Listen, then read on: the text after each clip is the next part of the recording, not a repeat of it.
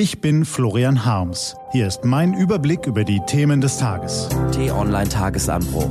Was heute wichtig ist. Dienstag, 18. Februar 2020. Es geht um die Heimat. Gelesen von Nico van Kapelle. Was war? Der Tacitus kannte seine Pappenheimer. Haine und Wälder heiligen sie, schrieb er vor 2000 Jahren über die Germanen. Und vielleicht ist da noch heute ein bisschen was dran. Wenn es den Bäumen an den Kragen geht, holen wir immer noch die Streitaxt aus dem Schuppen und dann gibt's Saures. Ob der Eindringling jetzt einen römischen Helm aufhat oder Elon Musk heißt. Der amerikanische Starunternehmer, für manche auch bloß ein Unternehmer mit Starallüren, hat vor dem Oberverwaltungsgericht Berlin-Brandenburg einen ordentlichen Dämpfer auf seine Sinierkappe bekommen. Damit er seine Gigafactory so schnell wie möglich bei Berlin in den Wald klotzen und schicke Elektroautos vom Band rollen lassen kann, war seinem Konzern Tesla vom zuständigen Landesumweltamt gestattet worden, mit der Rodung zu beginnen, obwohl das Genehmigungsverfahren noch gar nicht abgeschlossen war. Nichts da, grätschten prompt die Richter dazwischen, erst muss über die Beschwerde der Abholzungsgegner entschieden werden. Nach zwei Tagen intensiver Rodung war der halbe Wald zwar leider schon niedergegrätscht worden, aber jetzt ist Zwangspause, damit es überhaupt noch irgendwas zu entscheiden gibt. Keine vollendeten Tatsachen, keine Extrawürste, auch nicht für einen kalifornischen Technologieriesen. Ganz egal, wie sehnlich sich die Landespolitik in der ländlichen Stille Brandenburgs neue Jobs und einen Prestigeerfolg wünscht,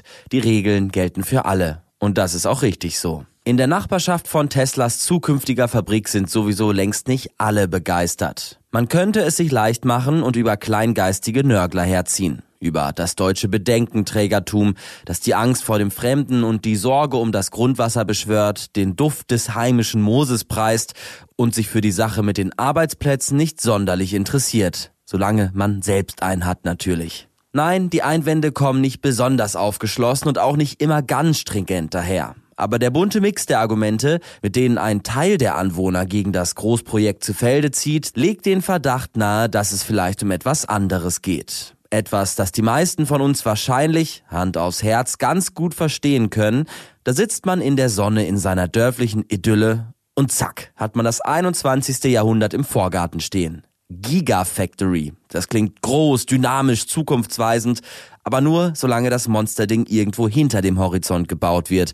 Wenn's näher rückt, klingt's doch eher bedrohlich. Der Widerstand im idyllischen Brandenburg zeigt allerdings auch, es geht uns gut in Deutschland, vielleicht zu gut. Protest gegen einen so großen Arbeitgeber, das muss man sich auch erstmal leisten können. Und anders als im Hambacher Forst, wo die Natur gegen die dreckige Braunkohle verteidigt wurde, tuckert Deutschland bei der Umsetzung auf Elektrofahrzeuge hinterher, müsste also zum Schutz des Klimas Vollgas geben. Darum ist es nicht unbedingt der Schutz der Natur, der mit der neuen Industriezone über Kreuz liegt. Eher geht es hier wohl um ein verletztes Heimatgefühl. Die Heimat und der Wald. Da hätten schon die deutschen Romantiker des 19. Jahrhunderts feuchte Augen bekommen. Aber wir zücken schnell das Taschentuch, denn die diffusen Ängste vor der Tesla-Fabrik sind natürlich und verständlich, aber sie sind auch ein schlechter Ratgeber. Das Werk steht dann doch nicht im Vorgarten, sondern im Wald. Neben einer Autobahn, nebendran liegt ein kleines Industriegebiet. Da dürfte es eher verkraftbar sein, dem technologischen Weltanschluss und den Arbeitsplätzen in den Montagehallen den Vorzug zu geben.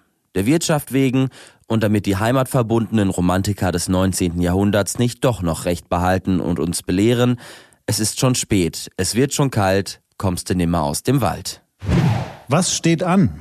Die T-Online-Redaktion blickt für Sie heute unter anderem auf diese Themen. Sechs Tage vor der Bürgerschaftswahl in Hamburg treffen heute Abend um 21 Uhr die Spitzenkandidaten im TV-Duell aufeinander. In London werden die 40. Brit Awards vergeben, einer der bedeutendsten Musikpreise der Welt. Und Prozess um 37-jährigen Raser endet vielleicht mit Mordurteil. Diese und andere Nachrichten, Analysen, Interviews und Kolumnen gibt's den ganzen Tag auf t-online.de.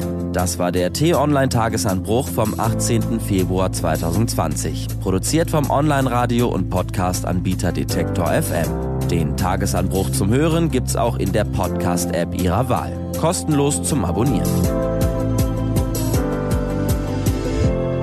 Wünsche Ihnen einen frohen Tag. Ihr Florian Harms.